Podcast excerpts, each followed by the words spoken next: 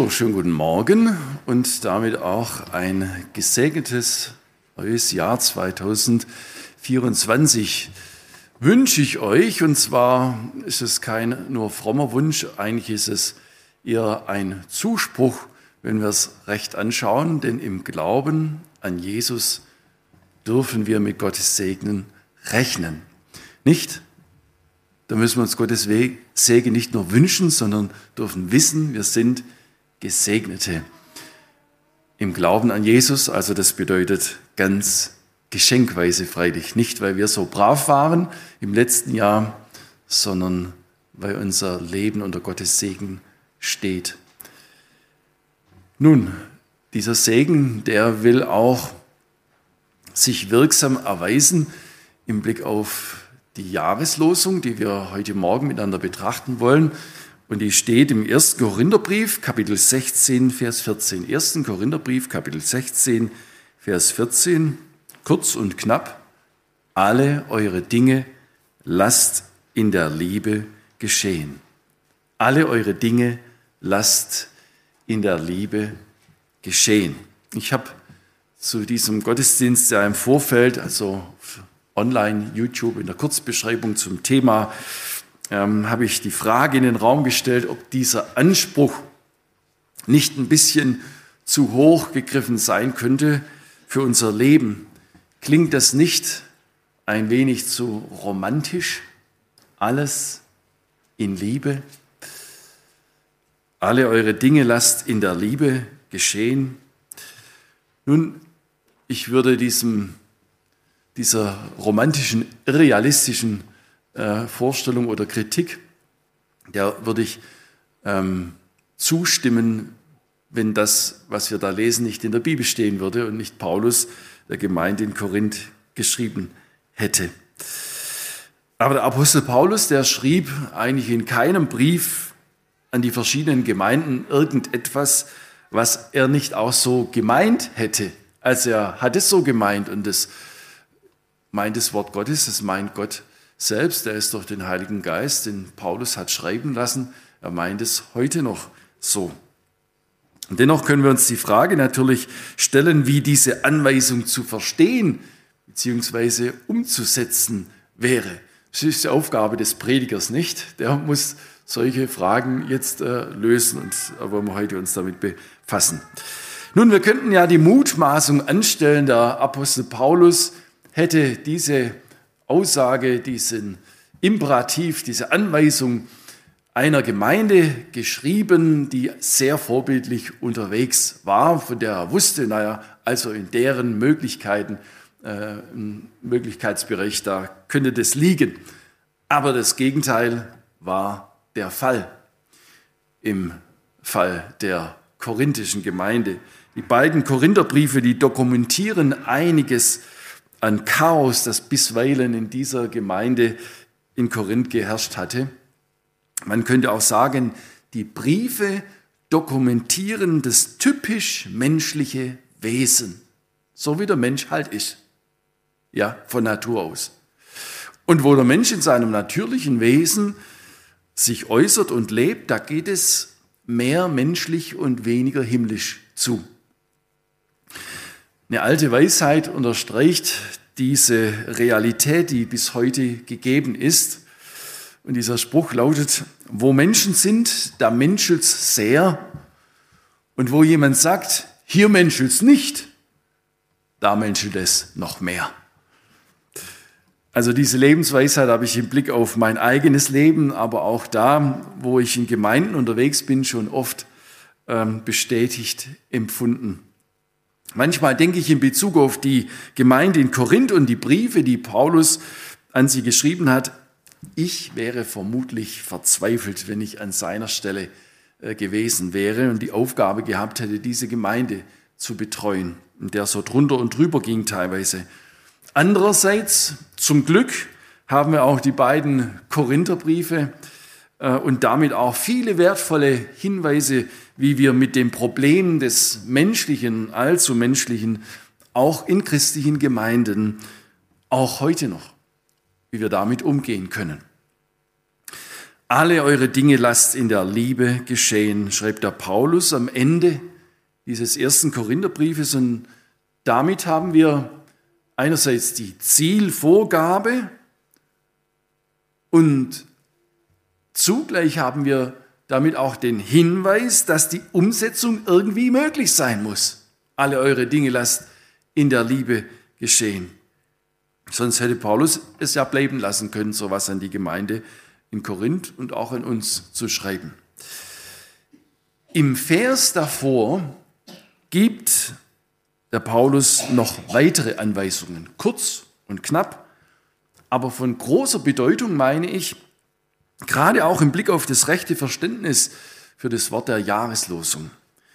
Also, ich habe schon erwähnt, wir befinden uns im Schlussteil des langen ersten Korintherbriefes und man merkt beim Lesen, jetzt will der Apostel in kompakter Form ein Hauptanliegen des Briefes nochmal zusammenfassend ansprechen.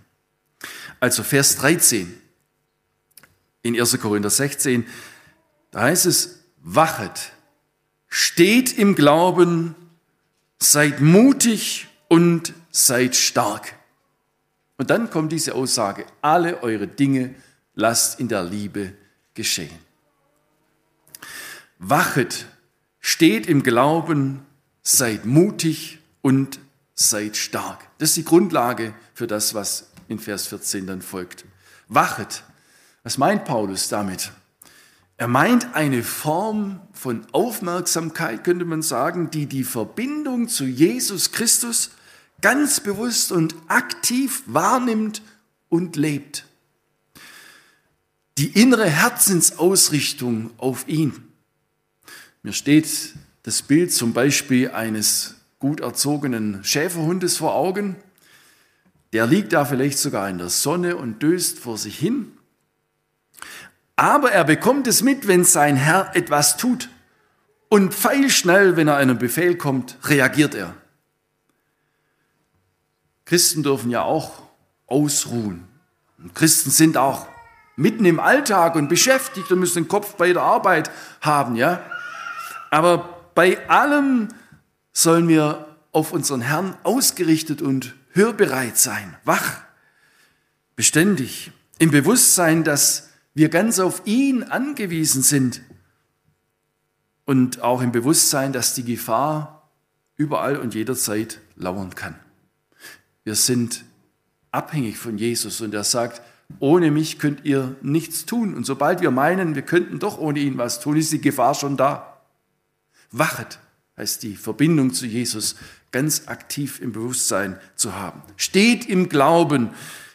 Das ist die vertrauensvolle Beschreibung, die vertrauensvolle Abhängigkeit vom Herrn, die Beschreibung dieser vertrauensvollen Beziehung zu ihm. Also Glaube. Steht im Glauben, dass ich mich ganz auf ihn verlasse und ich mich von seinen Möglichkeiten her verstehe. Also die Herzenshaltung eines an sich schwachen Menschen, der sich auf den verlässt, der stark ist und der kann. Sprich, dass in den Auseinandersetzungen, in den Auseinandersetzungen des Alltags und der Herausforderungen auf uns zukommen, diese nicht von uns als Überforderung wahrgenommen werden müssen, was sie an für sich wären oft, ähm, sondern dass ich nach Jesus greife und mit seinen Möglichkeiten rechne, nicht mit meinen Möglichkeiten. Steht im Glauben, das Stehen, das sehe ich so auch als Hinweis, dass ich um den Sachverhalt nicht nur weiß, dass es so ist, wie ich es gerade beschrieben habe, sondern dass ich mit dieser Realität aktiv rechne, sich wirklich nach Jesus greife, im Glauben, mit ihm rechne. Und deshalb kann Paulus dann auch hinzufügen, seid mutig und seid stark. Das ist nicht einfach so ein Appell, jetzt hab, nicht so, hab dich nicht so, jetzt sei mal mutig, komm. So ein menschlicher Appell, sondern es hat mit diesem Griff nach Jesus zu tun. Seid mutig und seid stark, so wie Paulus im Epheserbrief beispielsweise schreibt, seid stark in dem Herrn und in der Macht seiner Stärke. Es geht nicht um menschliche Stärke und Möglichkeiten in dem, was der Paulus hier den Korinthern schreibt. Also, wachet, steht im Glauben, seid mutig und seid stark. Und diesen gedanklichen Zusammenhang, den verbindet der Paulus nun mit der Anweisung, alle eure Dinge lasst in der Liebe geschehen. Damit wird klar, ja, das ist rein menschlich betrachtet eine Überforderung. Aber im Christsein geht es ganz grundsätzlich nicht um menschliche Möglichkeiten oder Unmöglichkeiten, sondern es geht um Jesus Christus.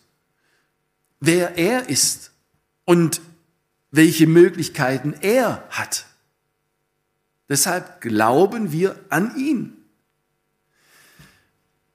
Und dass es eben insofern der Verbindung mit ihm bedarf, damit er in uns der Wirkende sein kann.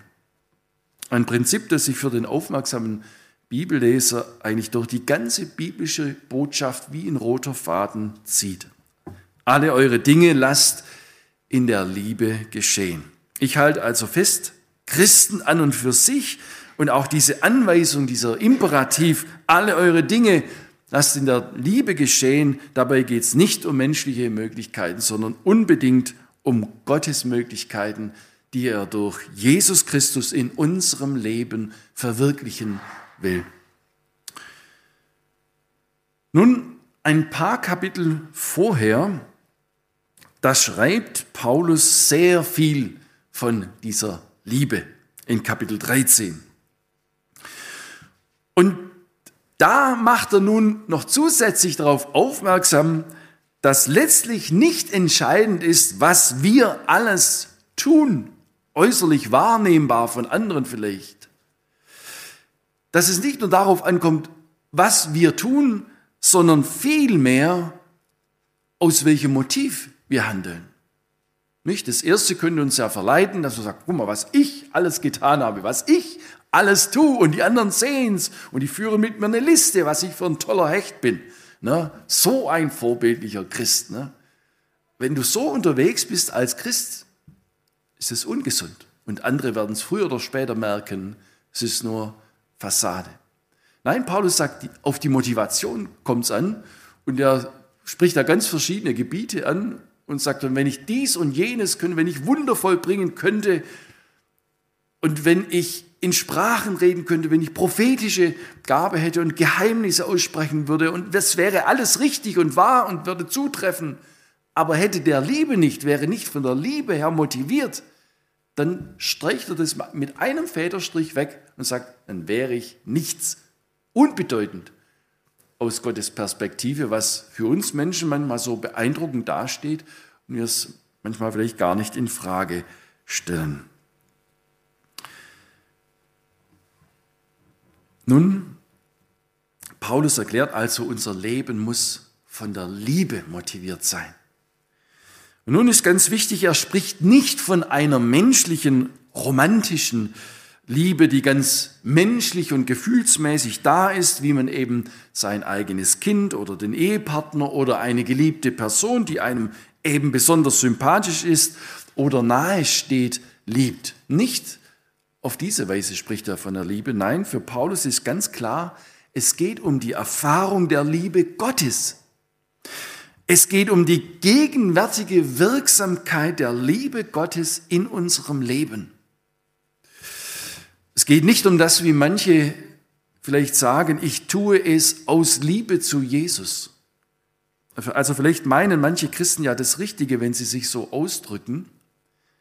Das will ich jetzt nicht pauschal in Frage stellen, aber ich persönlich verbinde mit dieser Aussage, ich tue es aus Liebe zu Jesus, ich verbinde eher den Gedanken damit, jetzt hat doch Jesus so vieles für dich getan, jetzt kannst du doch aber aus Liebe zu ihm dieses tun oder jenes lassen. Also ist das nicht, das ist doch nicht so viel verlangt. Ne? So reden wir Menschen. Aber das ist im Grunde genommen ein Leistungsdenken. Christsein als Rückleistung sozusagen für das, was Jesus für mich getan hat. Aber so meint es Paulus nicht. Sondern Ich tue es, weil ich von der Liebe Gottes in Bewegung gesetzt werde. Die Liebe Gottes aktiv wirksam in meinem Leben. Im Römerbrief, den auch der Paulus geschrieben hat, in Kapitel 5, Vers 5, das sagt er, die Liebe Gottes ist ausgegossen in unsere Herzen durch den Heiligen Geist. Und im Heiligen Geist ist Gottes Gegenwart in unserem Leben gemeint und beschrieben. Und Im weiteren Verlauf in diesem Kapitel 5 im Römerbrief, da richtet er mit dem Leser den Blick aufs Kreuz, an dem Jesus starb. Und dann sagt er und erklärt der Gemeinde, menschliche Liebe, die könnte vielleicht so weit gehen, dass sie aus Dankbarkeit zu dem, der mir vielleicht das Leben gerettet hat, auch für ihn nun mein Leben aufs Spiel setze. Also jemand, der mir so viel Gutes getan hat, dass ich auch da mein Leben wage für den und riskiere. Und dann sagt er, Gott aber erweist seine Liebe, stellt seine Liebe unter Beweis uns Menschen gegenüber. Gott erweist seine Liebe darin, dass Christus für uns gestorben ist, als wir noch Feinde von ihm waren. Also ihm abgewandt, nichts wissen wollten von dem. Denen, für diejenigen, die ihm ins Gesicht gespuckt haben im, im Zusammenhang seiner Kreuzigung, die ihn abgelehnt haben, für die ist er gestorben. Als wir noch ferne von ihm waren, ergänzt Paulus da im Textzusammenhang. Das ist eine Liebe, die übersteigt eigentlich unsere menschliche Vorstellungskraft komplett. Das bedeutet, ja, jeder Mensch darf sich geliebt wissen. Jeder Mensch darf wissen, Gott meinte auch mich, als er in Jesus die Schuld der ganzen Welt stellvertretend auf sich geladen und sterbend am Kreuz bezahlt hat. Hat er auch mich gemeint. Niemand ist ausgeschlossen. Diese überwältigende Liebe Gottes ist nicht nur für ein paar Auserwählte bestimmt, sondern sie wendet sich jedem Menschen zu und sucht ihn zu gewinnen. Ist das Werben Gottes mit drin. Du kannst die Liebe Gottes zu dir nicht größer und nicht kleiner machen. Sie ist größer als alles, was du dir jemals vorstellen kannst. Und als Paulus, der das schreibt im Römerbrief, als der selbst noch als Christenverfolger damals vor und in Damaskus diesen Jesus und sein Werk am Kreuz plötzlich erkannte und verstehen durfte, da wurde er ein Überwältigter von der Liebe Gottes. Mir hat eine Christin erzählt, als ihr dieses Geschehen persönlich in ihrem Leben ähm, klar wurde, sie war irgendwie auch suchend, ganz stark in der Esoterik auch. Und immer wieder haben ihr Freunde erzählt von Jesus, der für uns am Kreuz gestorben ist, aus Liebe. Und sie hat gesagt, aber hören wir auf mit dem gekreuzigten Jesus, da kann ich einfach nichts damit anfangen. Und irgendwann hat es bei ihr Boom gemacht, sage ich. Da hat der Heilige Geist ihr die Augen geöffnet und sie hat erkannt, boah, das hat Jesus für mich getan. Sie hat die Liebe Gottes erkannt und sie hat es so ausgedrückt, da habe ich mich in Jesus verliebt. Also ein Stück weit ist das für mich ein Vergleich, auch wenn ich nachher noch unterstreichen werde. Es geht nicht um Gefühlsduselei und mal habe ich ein Gefühl und dann ist die Liebe Gottes da und dann fühle ich es nicht und dann ist sie nicht, nicht da. Nein, sie, sie ist da. Aber das meint Paulus, wenn er, wenn er sagt, die Liebe Gottes ist ausgegossen in unsere Herzen durch den Heiligen Geist. Dieses Überwältigtsein von einer Liebe, die wir menschlich im Grunde genommen nicht fassen können. Und das macht etwas mit ihm. Da denkt er nicht an Rückleistung, sondern er ist ergriffen von dieser Liebe. Er, er hatte erkannt, dass er mit seiner eigenen Rechtschaffenheit, wie er es immer gedacht hat, als vorbildlicher Pharisäer, frommer Mann, er hat plötzlich gesehen, dass er völlig einer Selbsttäuschung unterlag. Er kannte sich plötzlich als verlorener Sünder und zugleich, dass Jesus auch für seine Schuld aus Liebe am Kreuz gestorben war.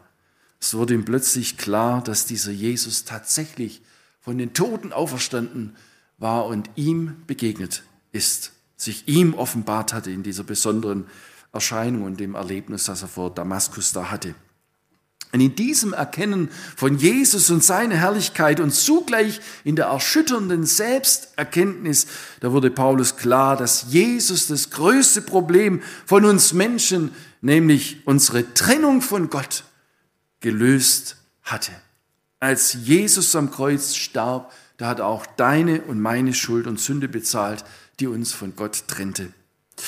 Aber indem wir ihn nun als Retter erkannt und angenommen hatten, da, da fiel die Last unserer Schuld ab und wurde die Verbindung zu dem, der das Leben in Person ist, zu dem, der die Liebe in Person ist, hergestellt.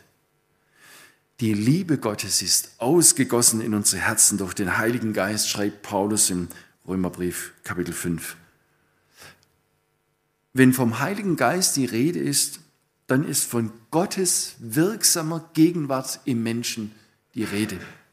Der Heilige Geist, er, er wirkt wie ein, ein Scheinwerfer, der seinen Lichtstrahl auf Jesus richtet, den gekreuzigten und für uns Auferstandenen.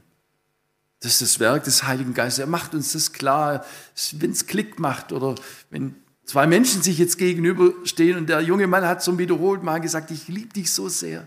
Und was wäre das schön, wenn du diese Liebe erwidern würdest? Also es klingt jetzt total unromantisch, es geht ja ganz anders dann immer, aber und, und es zündet bei, bei dieser jungen Frau.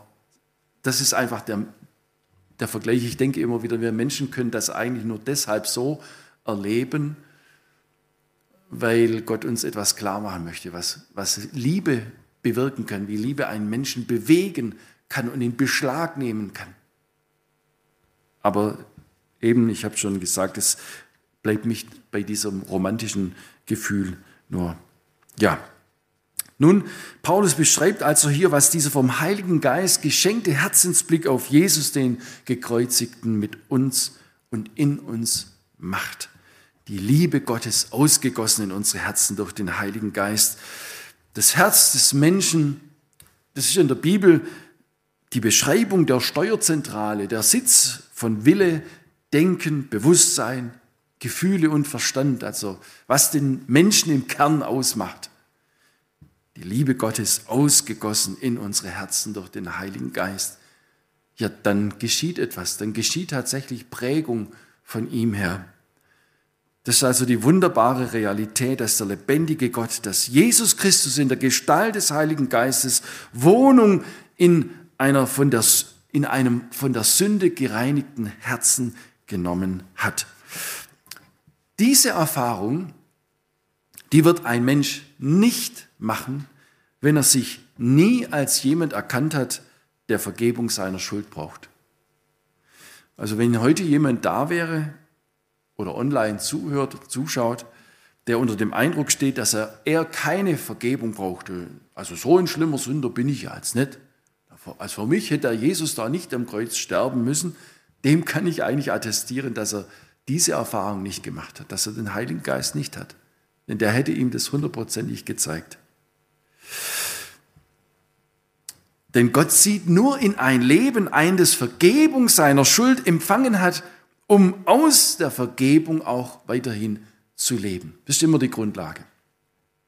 Ich möchte an der Stelle mal ganz bewusst auch zu solchen Zuhörerinnen und Zuhörern ähm, sprechen, die das jetzt vielleicht betrifft, die Jesus nicht kennen, die ihn noch nicht als ihren Retter erkannt und angenommen hat, haben. Es ist wichtig zu verstehen, dass wir diese Vergebung niemals selbst schaffen oder erwirken können, oder verdienen können. Es ist absolut ein Geschenk, das allerdings Jesus sehr, sehr viel gekostet hat, als er am Kreuz sein Blut und Leben gegeben hat. Aber wer an ihn, den für uns gekreuzigten und auferstandenen Herrn, glaubt, sich an ihm festmacht und dabei die vermeintliche eigene Rechtschaffenheit als Lebenslüge aufgibt, der darf dieses Wunder und Geschenk eines neuen Lebens erfahren. Aber wer noch nicht davon überzeugt ist, dass er Vergebung nötig hat, was soll er denn machen? Ich würde empfehlen, fang einfach mal an, in der Bibel zu lesen. Neues Testament, du wirst wahrscheinlich das wenigste verstehen. Manches wird einfach Bahnhof für dich sein. Aber eines bin ich überzeugt, wird dir klar werden, wenn das der Maßstab ist, von dem du da liest, dann merkst du, es stimmt etwas nicht in meinem Leben. Oh, plötzlich wird das Thema Schuld mit einem anderen Licht oder mit einer anderen Brille gelesen. Und wir Menschen sind ja geneigt von Natur, unsere eigenen Maßstäbe herzustellen. Ne? Ich bin okay, du bist okay, alles okay. Ne? Bleib so, wie du bist, äh, denn gerade bist du mir sympathisch. Äh, wenn er unsympathisch wird, dann könnt ihr sagen, also das müsste sich schon noch ändern. Aber so sind wir Menschen im Allgemeinen unterwegs. Wir zimmern unsere eigenen Maßstäbe. Für mich passt so. Ich bin schon okay. Äh, jeder soll das doch sehen, wie er will. Aber Gott sieht es anders, unser Schöpfer. Und wir müssen doch nach ihm fragen, ähm, der unser Menschsein erfunden hat. Er kann uns nur sagen, was richtig und falsch ist. Und Gott ist absolut perfekt und heilig. Bei ihm passt überhaupt nichts Ungerechtes, Unrechtes, nichts Böses passt zu ihm. Und deshalb kann der natürliche Mensch keine Gemeinschaft mit ihm haben. Aber Gott will diese Gemeinschaft. Er sehnt sich nach uns, er sucht uns, er will diese Beziehung herstellen. Und er hat alles getan in Jesus Christus, als Jesus am Kreuz starb, damit unsere Schuldfrage gelöst sein kann und das trennende, die trennende Schuld nicht mehr von Relevanz sein muss. Und dann sagt die Bibel, wer den Namen des Herrn anruft, der soll errettet werden. Ist eigentlich so einfach, dass du sagst, Jesus, ich habe verstanden, du bist für mich am Kreuz gestorben, irgendwie für alle Menschen dieser Welt. Und ich möchte dieses Geschenk jetzt annehmen. Bitte rette mich. Vergib mir meine Schuld und bitte komm du in mein Leben. Sei du jetzt der, der mein Leben prägt. Jesus hat versprochen, wer zu mir kommt, den werde ich nicht hinausstoßen. Und dann wird er kommen. Und dann nimmt dir nicht vor, so jetzt muss alles anders werden, Jetzt werde ich aber zeigen, dass ich ein ganz neuer bin. Nein, Blick auf Jesus. Und darum geht es ja jetzt auch in unserem Thema. Wie kann denn das Richtige und Wichtige aus unserem Leben herauskommen als Lebensäußerung? Alle eure Dinge lasst in der Liebe geschehen. Beispielsweise. Apostel Paulus sagt im Philipperbrief, Kapitel 2, Vers 13. Gott ist, der in euch wirkt. Beides.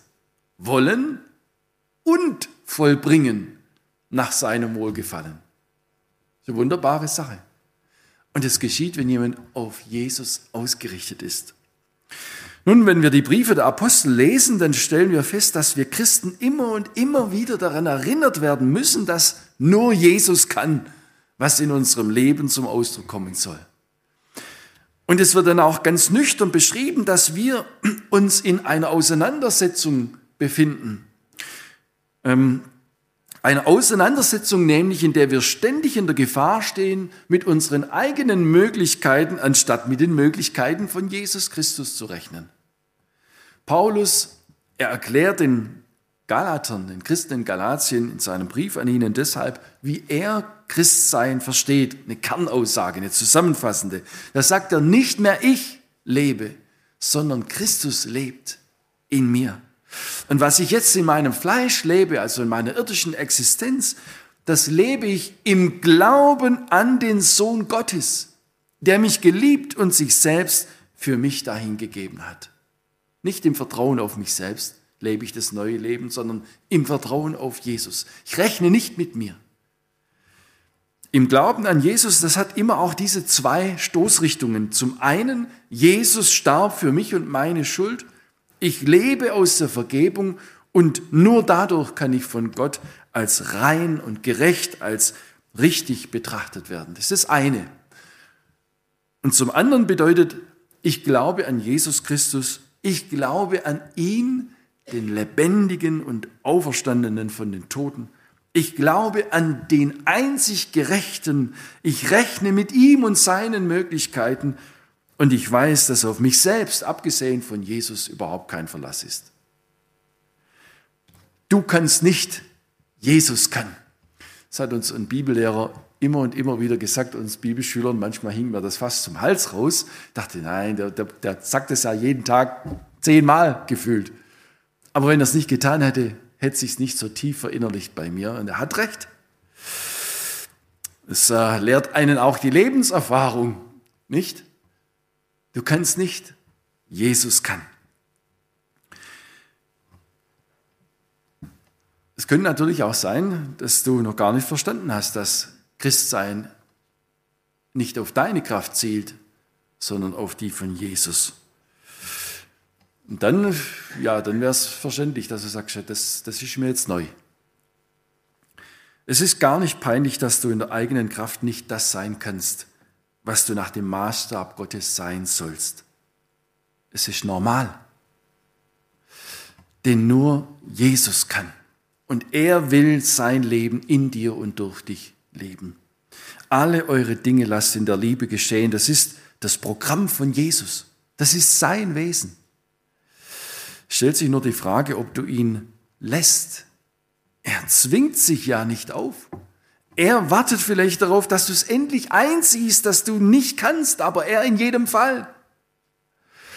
Wachet, steht im Glauben, seid mutig und seid stark. Alle eure Dinge lasst in der Liebe geschehen. Diese beiden Aussagen, diese beiden Verse gehören zusammen. Der erste Teil weist darauf hin, wie der zweite verwirklicht werden kann. Eben nur im Glauben, im Vertrauen auf Jesus, indem ich mit ihm rechne und entsprechend logischerweise mich als den scheinbaren Könner verleugne. Das ist biblische Selbstverleugnung. Nicht?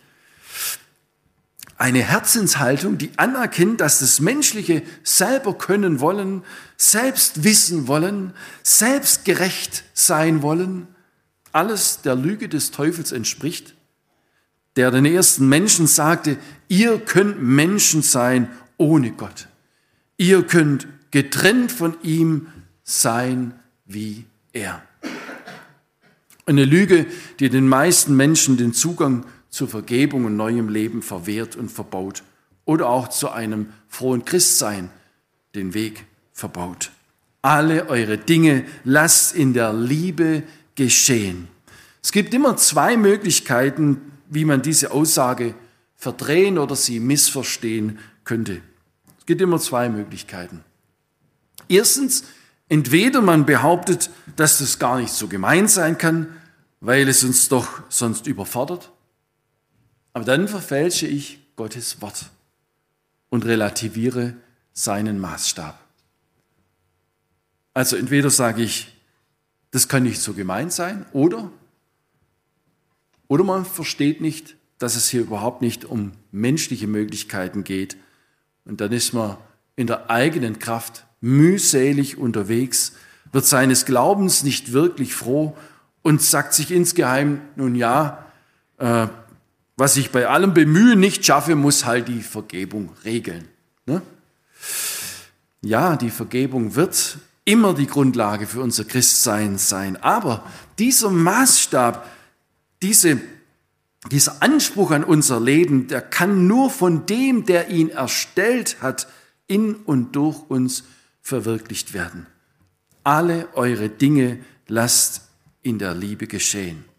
Es gibt noch eine dritte Möglichkeit und damit viele weitere, wie man dieser Aussage ausweichen kann, indem man sie nämlich auf ein paar wenige besondere Lebensgebiete beschränkt und anwendet. Also zum Beispiel im Gottesdienst, in der Bibelstunde, im Hauskreis, im missionarischen Gespräch und Bemühen um einen Menschen, auch wenn ich für ihn bete, ist doch klar, alle eure Dinge lasst in der Liebe geschehen, das ist doch Ausdruck davon. Oder wenn man zum Beispiel der Nachbarin ein paar frisch gebackene Weihnachtsplätzchen bringt und dann noch anschließend zum Kaffee eingeladen wird, möchte sie ja näher kennenlernen, auch mit Jesus, über Jesus ins Gespräch kommen. Nur als Beispiel. Wahrscheinlich hat jeder so seine Vorlieben, wo er diese Worte gerne in Verbindung mit seinem Alltag bringen wird. Aber da heißt es ja, alle eure Dinge lasst in der Liebe geschehen. Alle eure Dinge. Und nun könnten wir uns mal fragen, und unseren Tagesablauf durchgehen und uns fragen, wo wir diesem alle Dinge ganz gewohnheitsmäßig ganz gewohntermaßen sozusagen ausweichen. Nicht? Wenn vor mir ähm, einer im Straßenverkehr mal wieder so lahm daherfährt, lassen wir dann die Liebe Gottes in unserem Denken und Reden, die Vorfahrt, so will ich es mal verkehrstechnisch ausdrücken. Also ich habe da manchmal meine Mühe und neige dazu, wieder ins menschliche Wesen zurückzufallen. Oder wenn uns die Fehler und Schwächen anderer Menschen und auch der Glaubensgeschwister in der Gemeinde vor Augen stehen, lasse ich da Jesus mit meinen Gedanken denken, lasse ich ihn durch meinen Mund reden, lasse ich ihn die unsympathischen Typen durch mich lieben, lasse ich ihn. Wenn wir uns in unserem Schubladendenken entdecken, wo wir unsere Mitmenschen mit ihren Eigenarten einsortiert haben, lassen wir es zu, dass Jesus mit uns zusammen in die Schublade hineinschaut und sagen wir dann, Herr, gib mir bitte den rechten Blick für meine Nachbarn, für meine Frau, für meine Kinder, für meine Eltern, für meinen Nächsten, meinen Arbeitskollegen für die Geschwister in der Gemeinde, für die Gemeindeleitung und die Verantwortlichen. Und wie ist es mit den Menschen, die uns wegen unseres Glaubens an Jesus verachten und belächeln?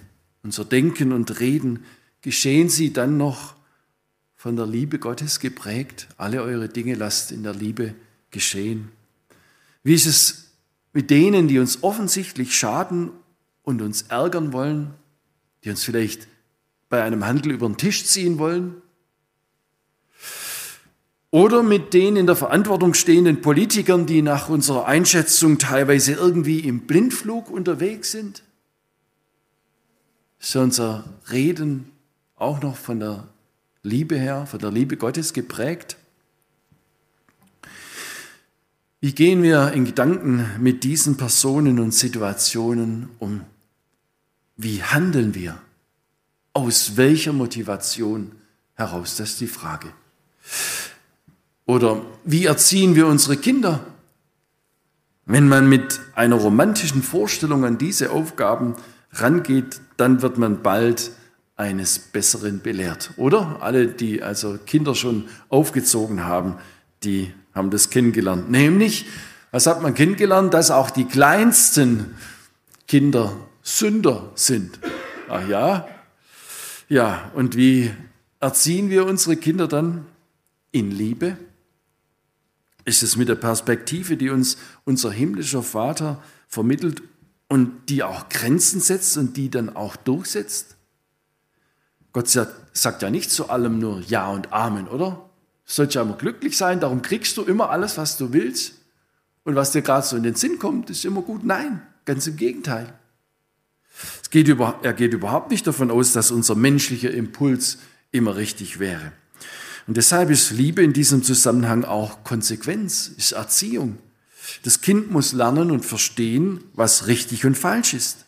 Und es wird auch lernen, dass es das Gute und Richtige nicht in eigener Kraft tun kann.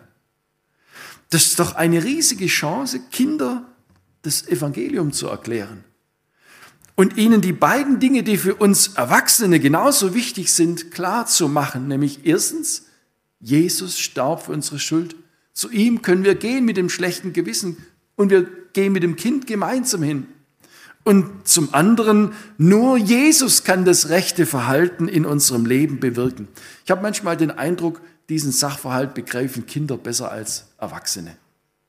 Aber man kann sie so gut zu Jesus hinführen. Da passt die Aussage von Jesus sehr gut. Lasst, lasst die Kinder zu mir kommen. Wehrt ihnen bloß nicht. Ihnen gehört das Himmelreich. Sie verstehen am allerersten, dass es Vergebung braucht und dass er der Wirkende in unserem Leben sein muss. Seine wirksame Liebe. Das wäre noch ein weites Gebiet, ist unmöglich, dieses alles, alles in der Liebe in dieser Stunde auf alle Lebensfragen und Gebiete anzuwenden. Da würde die Zeit davon laufen, macht sie eh schon. Aber ganz gewiss ist der Heilige Geist und damit die wirksame Liebe Gottes gegenwärtig in unserem Leben, wenn Jesus unser Retter und Herr ist, den wir angenommen haben. Und er will uns die richtige Brille aufsetzen, damit wir wissen, was in der jeweiligen Situation das Richtige ist. Es ist nur eine Frage, ob wir hörbereit sind, ob wir uns nach ihm ausstrecken mit unseren leeren Händen, die ihm hinhalten im Gebet, um sie von ihm uns füllen zu lassen. Wir merken also die richtige Theologie und das Wissen darum, dass nur Jesus kann. Das bedarf auch des konkreten Rechnens mit ihm im Alltag. Das kann überhaupt auch gar nicht ohne Gebet geschehen. Gebet ist ja Ausdruck dieser Abhängigkeit von unserem Herrn. Unsere leeren Hände ihm im Gebet hinhalten, um sie von ihm uns füllen zu lassen, mit seinen Möglichkeiten. Ja, es bedarf insgesamt eine Herzenshaltung, die bereit ist, sich korrigieren zu lassen auch und schuldhaftes, nämlich liebloses Denken und Verhalten als solches zu benennen, zu bekennen und am Kreuz von Jesus abzulegen. Dann kann und wird er auch eine veränderte Sicht der Dinge erleben lassen. Gerade im Blick auf Alltagsfragen und Herausforderungen des Lebens ist diese erfahrbare Wirklichkeit der Liebe Gottes von großer Bedeutung. Und der Apostel Paulus er erklärt im Brief an die Philipper, dass es da auch ein Wachstum geben soll und geben kann. Dieses Anliegen des Wachstums machte er zum Gebet, zur Fürbitte für die Geschwister in Philippi. Und das macht auch deutlich, dass wir für uns selbst, aber auch für andere unsere Glaubensgeschwister beten dürfen und sollen. Ich lese euch das mal kurz, was Paulus im Philipper 1, Vers 9 schreibt. Hochinteressant, gerade im Blick darauf, dass die Liebe Gottes, die wirksame Liebe Gottes uns die Augen öffnet, uns den Weg zeigt im Alltag, was richtig ist. Er schreibt, und ich bete darum, dass eure Liebe immer noch reicher werde an Erkenntnis und aller Erfahrung, so dass ihr prüfen könnt, was das Beste sei, damit ihr lauter, das heißt echt, ist ja so das Durchscheinende ist irgendwie so, also dass ihr echt seid und unanstößig für den Tag Christi. Jetzt kommt was Entscheidendes, erfüllt mit Frucht der Gerechtigkeit. Und ich habe das mal symbolisch so mitgebracht. Frucht, Trauben, ja. Seht auch das Herz da symbolisch abgebildet. Ähm, Frucht der Gerechtigkeit, aber wo kommt die her? Wie kommt die zustande? Die muss ja jemand wirken. Paulus sagt, erfüllt mit Frucht der Gerechtigkeit durch Jesus Christus zur Ehre und zum Lobe Gottes.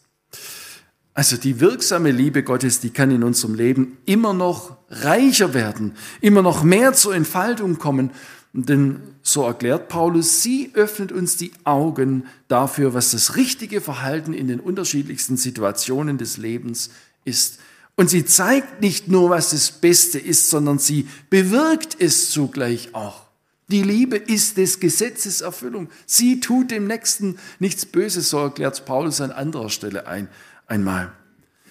Und äh, bitte lest es selbst nochmal genau, was Paulus hier in Philipper 1, 11 schreibt. Die Folge davon, wenn die Liebe Gottes in unserem Leben sich zunehmend entfaltet, ist nicht, dass wir uns gegenseitig auf die Schultern klopfen und sagen, was wir für tolle Kerle sind. Nicht so ein vorbildlicher Christ wie du. Ähm, nein, wir werden uns weniger auf die Frucht beziehungsweise auf die Gabe konzentrieren, sondern vielmehr auf den Geber der guten Gabe. Ich habe es mal mit diesem Bild versucht symbolisch darzustellen. Jesus, der Hinweis auf ihn. Nicht wahr? Wir Christen sind immer wieder auch in der Gefahr, dass wir diesen oder jenen vorbildlichen Christen hervorheben und ins Rampenlicht rücken. Aber wir wollen und sollen, wir sollen Jesus ins Rampenlicht rücken. Wir wollen sagen und bekennen, nur er ist gut. Und weil das so ist, wollen wir ganz nah bei ihm bleiben Sonst kommt überhaupt nichts Gutes dabei heraus, aus unserem Leben nicht und auch nicht im Gemeindeleben. Alle eure Dinge lasst in der Liebe geschehen, das bedingt unbedingt der Verankerung in Jesus. Und ähm, sonst sind diese Worte nur eigentlich ein fromm getarnter, ähm, nur eine fromme Redeweise und zum Scheitern verurteilter falscher Vorsatz. Wachet, steht im Glauben, seid mutig und seid stark. Alle eure Dinge lasst in der Liebe geschehen. Ich möchte in sechs kurzen Punkten abschließend zusammenfassen. Erstens, der biblische Anspruch kann nie in menschlicher Kraft verwirklicht werden. Das ist ganz wichtig für das richtige Verständnis von Christsein. Zweitens, nicht was man von außen als Lebensäußerung wahrnehmen kann, ist letztlich das Entscheidende für die Beurteilung Gottes, sondern aus welcher Motivation wir handeln. Es muss seine wirksame Liebe sein, die unser Leben in Bewegung bringt. Und drittens, diese Liebe ist keine romantische Vorstellung und darf nicht mit vordergründigen Gefühlsschwankungen äh, verwechselt werden, denn Jesus ist in der Person des Heiligen Geistes gegenwärtig in einem Menschen, der ihn als seinen persönlichen Retter und Herrn angenommen hat. Deshalb geht es darum, mit ihm zu rechnen und sich nach ihm auszustrecken. Viertens, alle Dinge, dieser Hinweis, alle eure Dinge lasst in der Liebe geschehen. Dieser Hinweis von Paulus, der erinnert uns, dass wir vielleicht unsere Lieblingsbereiche des Lebens haben, auf die wir dieses Thema routiniert zur Anwendung bringen. Vielleicht ist dir heute aber auch bewusst geworden, dass es Lebensbereiche gibt, wo du dir ungut angewöhnt hast, diesen Anspruch an dein Verhalten und deine Motivation auszuklammern. Fünftens, Liebe kann manchmal auch wehtun. Sie will jedoch keinen Schaden anrichten, sondern Hilfe und Heil für mein Gegenüber bewirken. Bei der Erziehung von Kindern habe ich diesen Sachverhalt beispielhaft angesprochen. Und sechstens und abschließend, zusammenfassend will das Wort der Jahreslosung aus 1. Korintherbrief 16, Vers 14 auf Jesus hinweisen. Denn nur der Blick auf ihn kann das rechte Verhalten in unserem Leben bewirken.